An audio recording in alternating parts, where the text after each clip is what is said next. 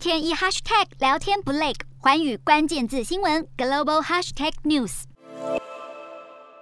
俗称泼水节的泰国新年送干节连假刚结束，泰国人返回工作岗位。然而，当局担忧泼水节后将有一波新冠确诊高峰。四月十三号到十七号是今年泼水节连假，因为疫情因素，政府下令泼水节不可以泼水，只准各界举办传统庆祝活动。但不少观光胜地如普吉岛、苏梅岛以及曼谷的考善路商圈，还是有许多外国观光客不管禁令打起水仗。而在泼水节前，曾有公卫专家预测，如果民众不遵守防疫措施，最糟单日可能新增十万确诊。以及超过两百五十人死亡，因此泰国总理帕拉育呼吁民众在假期结束后七天提高警觉，参加送干节庆祝活动，或是有跨府旅行的人要自我监测健康状况七到十天。而今年泼水节的防控对泰国来说非常重要，被视为能否放心开国门拼观光的指标。泰国从去年十一月开始逐步取消入境的防疫限制，今年第一季入境的旅客达到四十七万人次，超过去年一整年的四十二万人次。如果送干节后疫情持续平稳，泰国政府打算在五月取消入境 PCR 核酸检测，